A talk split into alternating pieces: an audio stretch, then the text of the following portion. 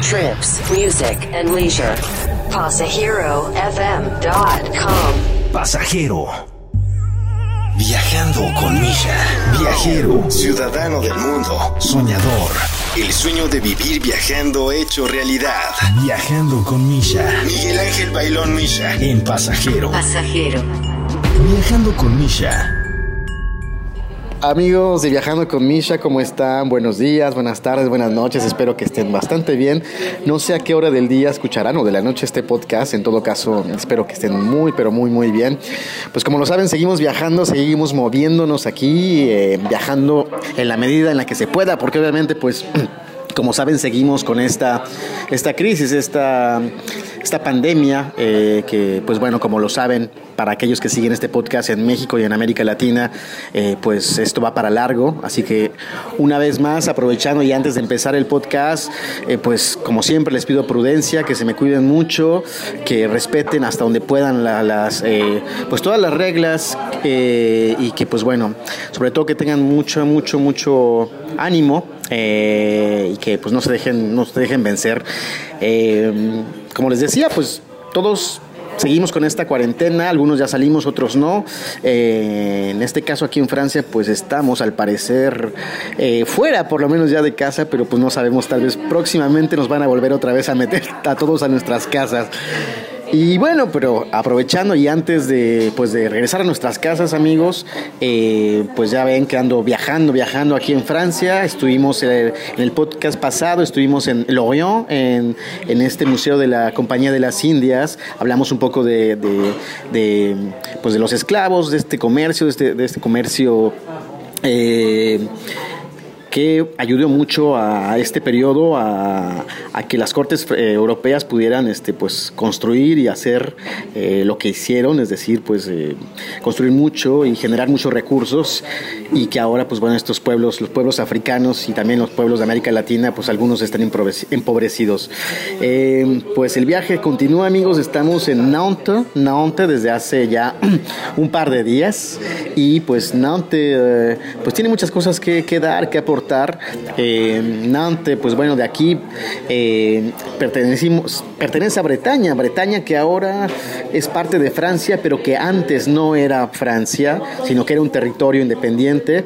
Y precisamente aquí vivían los, los duques de Bretaña y Ana de Bretaña, precisamente que Ana de Bretaña no les voy a decir que es la responsable, pero en el periodo de Ana de Bretaña, precisamente, eh, Nantes pasó a ser parte de Francia. Pero bueno, ¿quién mejor para contarles todas estas cosas y otras? Porque obviamente pues eh, yo no soy de, aquí, sino estoy solamente de paso, pero déjenme decirles que a lo mejor ya lo detectaron. Eh, el fondo, el fondo, el que están escuchando en este momento es ¿De qué manera te olvido? Y bueno, sí, efectivamente estamos en Nantes, pero estamos en, en, México, en Nantes, porque estamos transmitiendo en directo desde un restaurante mexicano que se llama Salsita. Salerosa. La Salerosa, perdón.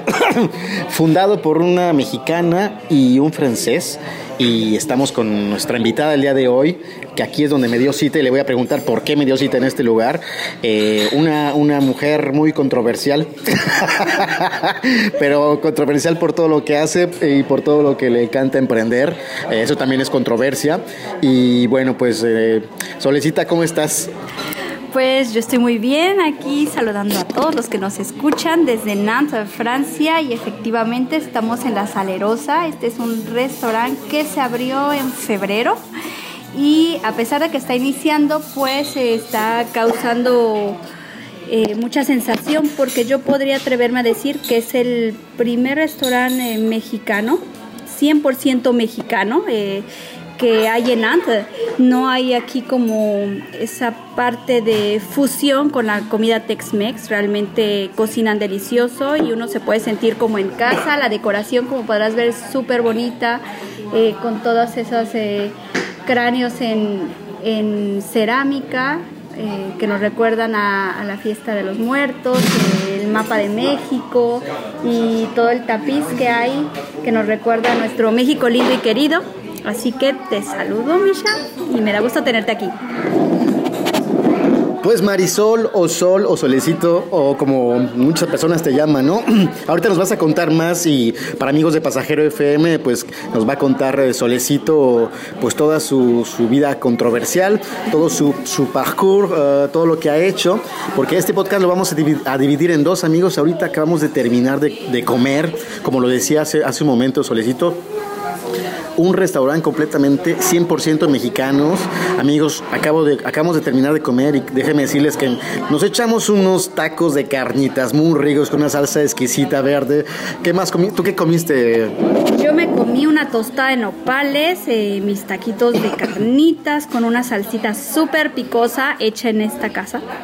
Y además nos echamos una cremita de mezcal que estaba riquísima. Era mez- eh, crema de mezcal de mazapán. Órale. Y la verdad es que muy bien, ¿eh? yo también me comí una quesadilla, eh, las tortillas hechas a mano y la calidad de, de todos los productos bastante bien, se come bastante bien. Y esta cremita de mezcal de mazapán, la verdad es que amigos de Pasajero FM, yo no sé si ustedes han probado una crema de mezcal, yo nunca en la vida había probado una crema de mezcal de mazapán, Eh, pero bueno, una sorpresa bastante interesante. Eh, bueno, la primera parte la, la estamos terminando aquí, precisamente vamos a arrancar este podcast aquí y después nos vamos a ir a un espacio que se llama Chocolat. Chocolat que ahorita ya en el camino y una vez echándonos un chocolatito nos va a contar nuestra invitada por qué este lugar y qué está pasando en este lugar. Eh, pero ¿Qué, pasa en Nantes? ¿Por qué Nantes? ¿Qué, qué son las cosas más... Si alguien que está escuchando este podcast eh, de- desde México o de cualquier otra parte del mundo, eh, ¿por qué tendrían que venir a Nantes? Ciudad que tiene muchas cosas que disfrutar. Hay eh, grandes espacios abiertos, hay jardines hermosos. eh, tenemos algo que se llama la Ile de Machine, la cual tiene estas máquinas estilo steampunk que simulan animales o personajes míticos en los cuales uno se puede subir o los puede ver interactuar caminando por la isla. Es muy interesante todo esto. Además tiene museos, está muy cerca del mar. Realmente vivir aquí uno puede vivir el deporte, la cultura, eh, todo tipo de entretenimiento, diversión, pero también tiene muchas oportunidades a nivel este, profesional. Hay muchas empresas y esta es una ciudad muy estudiantil. Tenemos de las mejores escuelas públicas. Eh, hay muchos chicos que están aquí en Erasmus, en intercambio y hay muchísima gente de París que precisamente viene a Nantes pasar su verano o que ya se están poniendo la pregunta en la cabeza de qué ciudad de tomar para poder dejar París y Nantes está entre las principales. Bastante, bastante interesante y bueno, tú también llegaste aquí a Nantes, después nos contarás si quieres también, hasta donde se pueda, el por qué estás aquí en Nantes, pero antes de Nantes, antes de Francia, eh, ¿qué onda contigo? ¿Quién eres? Eh, ¿Quién es este personaje controversial? Eh, ¿qué, ¿Qué hacías en México? ¿De qué parte de México eres? Ahí empieza la controversia. Ahí empieza. Eh, básicamente yo me podría considerar jarocha, jarocha del norte porque ya es frontera con Tamaulipas, pero también de Feña y Poblana. Prácticamente mi infancia la viví entre estas tres regiones. Yo nací originalmente en el Distrito Federal, en Tlatelolco, en 1983, así que me tocó vivir muy pequeñita el gran temblor del 85. Eh, mi familia es completamente veracruzana, de esa región, de la Huasteca veracruzana. De ahí, a raíz del temblor, se deciden mudar a Tehuacán, Puebla, que ya está muy cerca de Oaxaca. Y realmente es una ciudad pequeñita donde se establecieron mis abuelos, que eran los que me cuidaban, me criaron junto con mis tíos.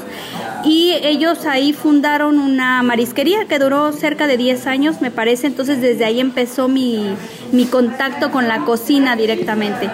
Después de eso, eh, yo llegué a vivir con mi mamá en Tuxpan, Veracruz. Mi mamá se casó, este, y entonces compartía un poco los años de mi infancia, mi tiempo entre Tuxpan, Veracruz y Tehuacán, Puebla.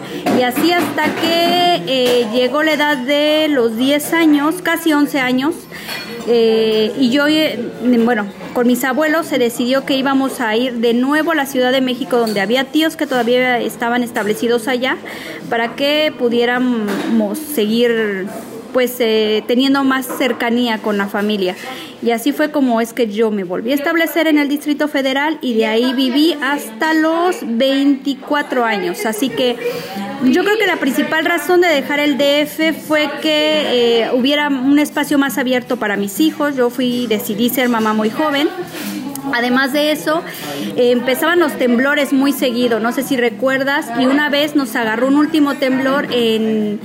¿En, qué fecha fue eso? ¿En qué fue año? en 2007 y hubo uno muy fuerte y estábamos justamente en donde hubo más daños, en el temblor del 85 y vivíamos en un edificio que había quedado todavía de aquella época, eh, en la calle de eh, Petén, allá en Etiopía, por Metro Etiopía. Entonces, eh, la abuela de, de, de, mis hijos tuvo un colapso nervioso porque justamente un muro, cuando ella vivía en aquella época, se había desmoronado en sus ojos este, del edificio donde vivía y, recordó todo eso. Y ella ya había mandado a construir una casa en Querétaro, todos se querían ir a Querétaro, pero yo no quería ir, porque para mí Querétaro de 10 años antes era un pueblito, entonces después de que ciertas cosas profesionales se cerraron, ciclos eh, eh, donde yo estaba, yo en aquel entonces de formación soy masajista, terapeuta en masaje, más enfocado hacia rehabilitación de deportistas, músicos, etcétera, que realmente a lo estético y decidimos mudarnos a la ciudad de Querétaro y ahí fundar un centro de masaje. Nosotros ya dábamos eh, diplomados y clases eh, en educación continua en la Universidad de Londres y en la Universidad del Valle de México. Cuando nos fuimos a Querétaro llegamos todavía a seguir algunos eh, diplomados ahí y empezamos a dar más prestación de servicios a empresas y a otras escuelas, subcontratando nuestros, nuestros cursos. Y bueno, y de ahí obviamente viene después va a venir este, este encuentro con tu, con tu marido, tu, eh, el, marido francés, aclaro. este, y bueno, este, este, esta, esta experiencia de, de, venir a Francia y todo esto que, que, nos vas a contar después de esta pausa, porque amigos, nos vamos a ir en este momento caminando. Eh, no vamos a tomar el, el, el, aquí no es tramway. El tramway, aquí fíjense que hay un, un tramway que tiene cuatro o cinco estas, eh, líneas. No, tres. Tres, tres, tres, tres, tres líneas. Tres y una cuarta que es como un bus eléctrico. Ok, bueno, pues eh, vamos allá, en lugar de tomar el tramway, fue antes bastante agradable, amigos. Eh, déjenme decirles que si, si no fuera porque estoy viviendo en París en este momento, no, la verdad que me, gustaría vivir como aquí, en este lugar que es pequeñito, eh, agradable, interesante, hay mucha cultura, está cerca del mar, pasa muchas cosas. Y bueno, la gente es bastante, bastante simpática.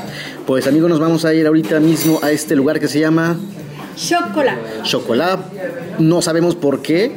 Vamos a dejar que, que nuestra invitada y toda su controversia nos cuenten efectivamente eh, la suite eh, de su historia. Nos hablemos un poquito más de Nantes y veamos precisamente, amigos de Pasajero FM, que México, sin lugar a dudas, está presente en cualquier parte del mundo. ¿Nos vamos? Vámonos. Vámonos. Amigos, pues bueno, ya estamos caminando rumbo a este, este espacio, este lugar de la chocolaterie que se llama Choco... Chocolat. Eh, y justamente, pues, como les comentaba al inicio de este podcast, estamos en Bretaña, pero... Eh, o sea, estamos pero no estamos, ¿no? Cuéntanos esta historia que les avanzaba un poco a, nuestros amigos de Pasajero FM. ¿Qué pasó con Ana, Ana de Bretaña? ¿Por qué, por qué, eh, ¿Cómo fue este paso, esta transición entre, entre lo que era la Bretaña independiente y después la Bretaña bajo el yugo de la corona francesa? Pues realmente el principal, bueno, no te voy a contar tanto como tan atrás, pero en la actualidad digamos que eh, hay un orgullo bretón muy fuerte, como si fuera una comunidad autónoma, como ya a pasar con, con los vascos en, en, la zona española o como los catalanes, realmente se trata aquí de, de difundir aún eh, el idioma bretón, la escritura bretona. Realmente en cierta parte, no la mayoría, pero hay una parte de la población que que se siente muy bretona. El problema es que cuando se llega a ser ya como la división territorial de la Francia, pues resulta que, eh, que Nantes queda fuera de Bretaña. Entonces nosotros pertenecemos a la región de Pays de la Loire. Entonces, eh, realmente...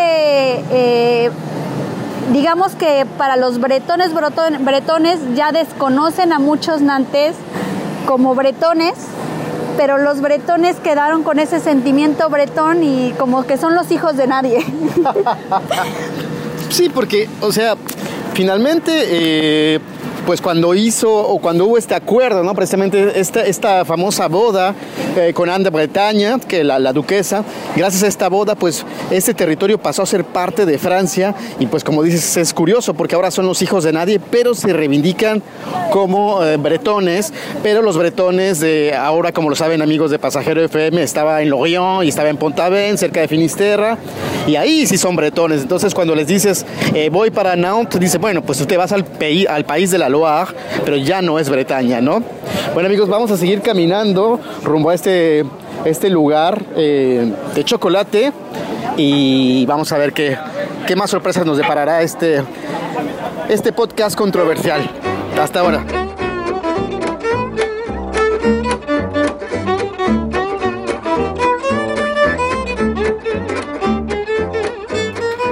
Bueno amigos de Pasajero FM, pues ya llegamos al Chocolá, hola con hola del Mexic. Y bueno, déjenme decirles que veo bastantes tipos y variedades de chocolate. chocolate con frutos secos, chocolate con, con jengibre.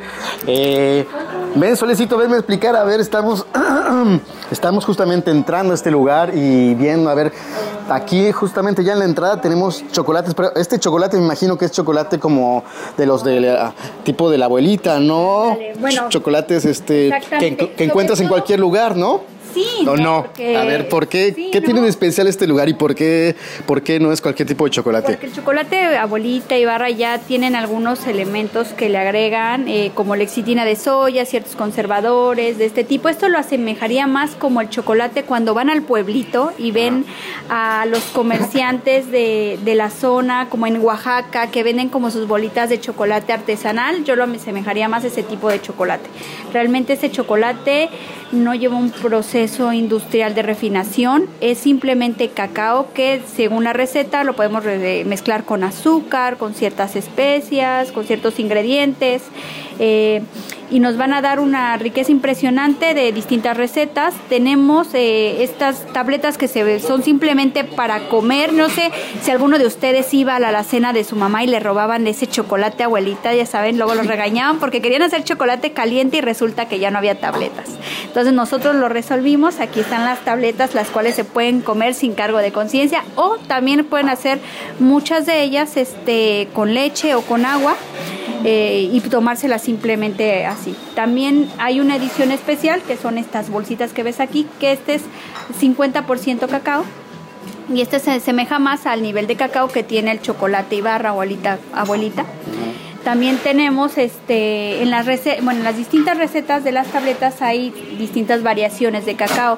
Nosotros trabajamos simplemente con chocolate negro, lo que le llamarían, o sea, no está mezclado con lácteos, no hay trazas tampoco de gluten, entonces es- es- son chocolates que puede disfrutar todo el mundo.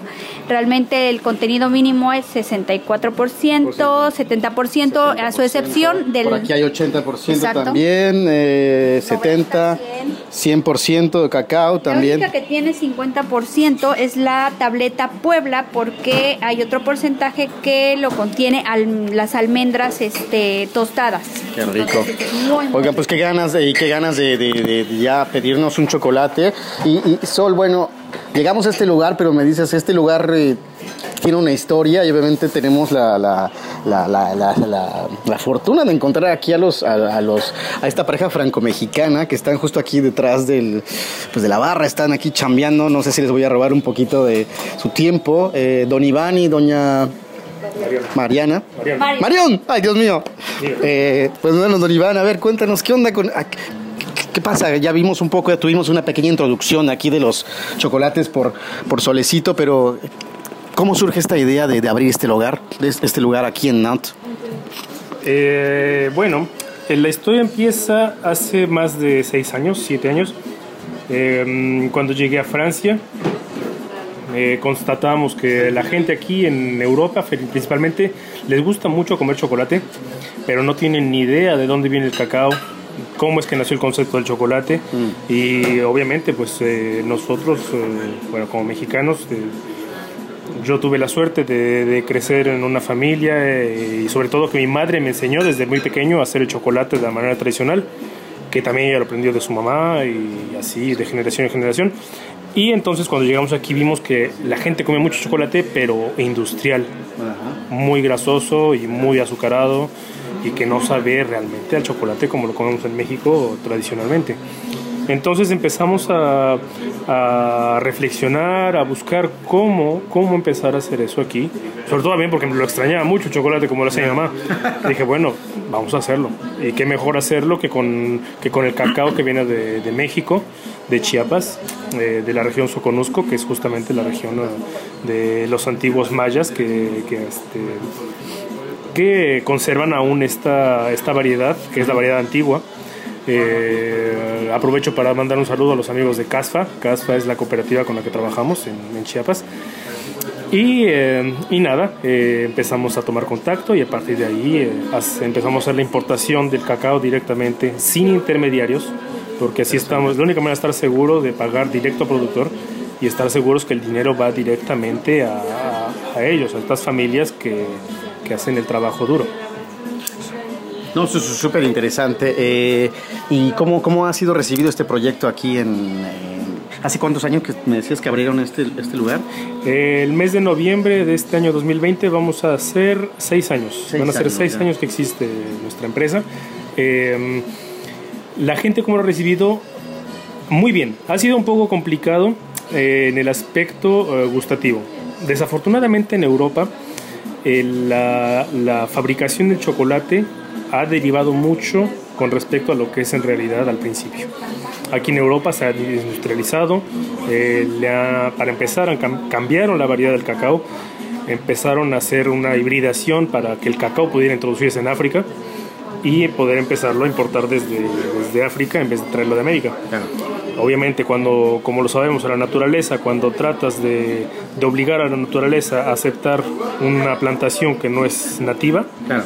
pues la naturaleza no te da lo que quieres, ¿cierto? Entonces el cacao africano, a pesar de que es bueno, no tiene la calidad que, que tiene la- el cacao americano, el cacao de nuestro, de nuestro continente. Y este, al principio fue un poco complicado que la gente entendiera que el, chocolate no es grasoso, que el chocolate no es extremadamente dulce, azucarado y sobre todo que no es el chocolate con leche, no es, eh, no es nada que ver con lo que se hace tradicionalmente. Claro. Bueno amigos, pues vamos a... ¿qué, qué- nos recomiendas? ¿Qué, qué tenemos que pedir aquí? A ver, yo es la primera vez. Bienvenido entonces. Muchas gracias. ¿Qué, qué tenemos que tomar? A ver, ¿qué, qué variedades tienen? ¿Qué, qué nos proponen? A ver, ¿tienen chocolate? Bueno, como, como buen mexicano, aquí lo que es tiene que tomar es un chocolate con chile. ¿Chocolate con chile? Y chile de árbol, además. Uy, no sé, es que no sé, no sé, no sé si me lo puedo tomar. Sí, porque no pica. ¿Sí? No. Bueno, pues entonces vamos a pedir un, cho- no pica. un chocolate. Eh, y Solecita, ¿tú qué vas a pedir? Yo me voy a pedir Me, dice, me dicen que un chocolate con chile, pero pues yo no sé si... Ya ves que me acabo de enchilar hace un momento en el pero no restaurante. te, no te va a picar. ¿Segura? Segura, segura, te lo prometo. Está Aquí don Iván me- acaba de decir. Yo también me voy a tomar un chocolate con canela. Bueno, pues entonces vamos a probar, amigos de Pasajero FM, estos, estos dos chocolates y vamos eh, esperando el chocolate, eh, seguir hablando un poco de esta controversial ¿Y qué quieres? mexicana aquí en Nantes, que eh, en Nantes y París, que haya, siga siendo... Ah, y que precisamente, fíjense que aquí también tenemos unos muffins Y unos cheesecake. y unos cheesecake que también los haces tú, ¿no? Así es, yo me dedico a hacer la repostería. Aquí en Francia eh, hice una reconversión profesional como traiteur y pâtissier. Y estos postres se hacen eh, eh, realmente con ingredientes de muy buena calidad. Todo lo que tenga chocolate se hace con el chocolate de aquí de Chocolat. Así que te invito a que elijas o el cheesecake que tiene una base crujiente de chocolate, de galleta de chocolate, o este es un demi-cuit que es como un eh, semi horneado, se puede decir. Es, es un pastelito de chocolate el cual tiene el corazón fundido. Bueno, pues vamos a ver también qué tal estos con estas eh, creaciones de Solecito y en lo que tenemos pues ya listo aquí el pack de, de lo que vamos a, a comer. Eh, Solecito, síguenos contando precisamente qué onda, bueno, dentro de lo que nos puedas contar, obviamente, ¿no? Eh, toda esta parte de la cultura de Le Bemonciel, llegaste a Francia eh, por el trabajo de tu, de tu marido, me contabas, este, se instalaron y empezaste a hacer cosas, ¿no? En, eh, distintos, en distintos eh, ramos y disciplinas, ¿no? Primero en París y ahora y en Nantes también, ¿no? Así es, yo llegué aquí eh, realmente en el año 2012, ya que pues mi actual esposo, eh, al cual yo conocí en Querétaro, él se dedica a la aeronáutica, él llegó allá, él es francés, iniciamos una relación y en el momento que terminó pues esa parte profesional en México, él tenía que regresar a Europa, así que de- decidimos continuar nuestra relación, casarnos, formalizarlo y eh, nos venimos para, para acá. Eh, al principio, por cuestiones migratorias y todo esto, a pesar de estar casados, pues me vi en la necesidad más bien de estar como benévola en asociaciones, ya que no tenía un permiso para trabajar o para obtener un diploma, que era mi primera tirada, pero aproveché el tiempo para conocer París, para conocer la cultura mexicana, para, para realmente conocer todo el, pues todo el entorno, para poder primero empaparme de, de Francia y después este pues eh, empezar esa etapa de adaptación. Entonces en,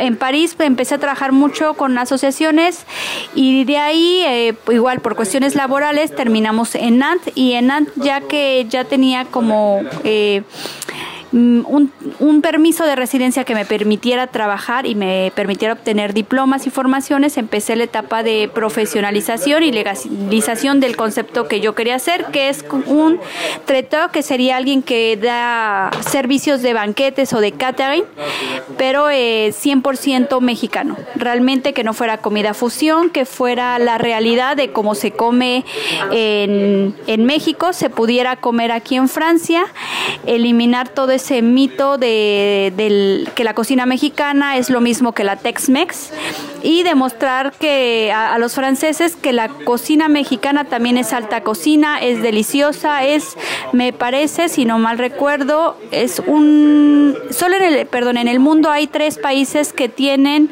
eh, la etiqueta de patrimonio cultural gastronómico de la humanidad, que es la, es México, Francia y China, según yo recuerdo. Yo no sabía por China, pero creo que por eh, Francia. Realmente Francia, México lo obtuvo a la primera, China también, pero Francia se lo negaron y tuvo que repostularse porque aquí se maneja la alta cocina.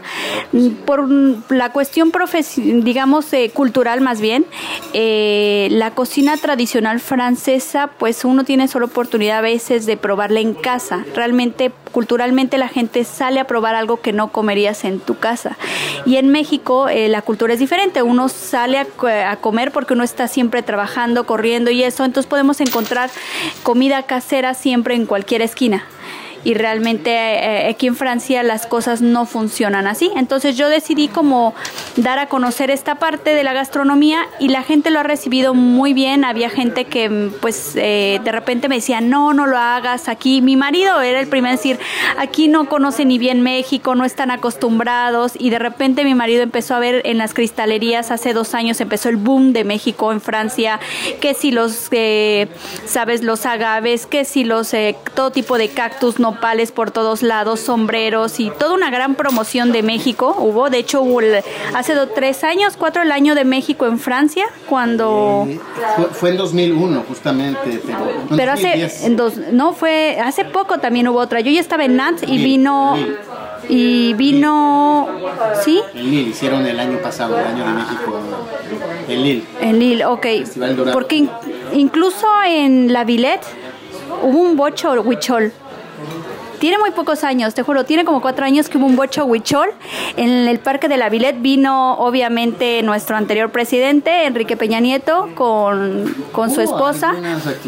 Y, y justo en un 14 de julio incluso estuvo ahí presente eh, Peña Nieto, hicieron todo el homenaje y todo esto. Ah, claro, claro. claro. Sí, sí, sí. Entonces era un boom de México por todos lados y eh, te puedo decir que en todos los mercaditos que he estado, incluso donde no hay personas mexicanas, no hay personas latinas, han llegado franceses y se sorprenden de lo rica que es nuestra comida. Lo más bonito que me ha pasado es un niño de nueve años que un día vino y me dijo, claro, en francés, me dijo, señora, sus tacos están muy ricos. Y, lo aprecio, entonces eh, estoy muy contenta de hacer todo esto aquí. Bastante interesante, amigos. Y fíjense que pues ya nos llegó el café. No digo el café. Dios mío. Eh, nos llegó aquí este chocolate que al parecer nos decía eh, Ma- Marion. Nos decía Marion que hay que mezclarlo. Y tiene muy buena pinta. Pues bueno, vamos a probar este, este chocolate picante. Espero que no me pique, pero pues bueno, a ver qué tal. Pica poquito. Pica. Pero pues lo que no pica no sabe.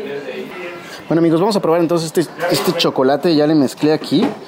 A ver qué tal, espero que no esté muy, pero muy picante. Mm. Ah, caray.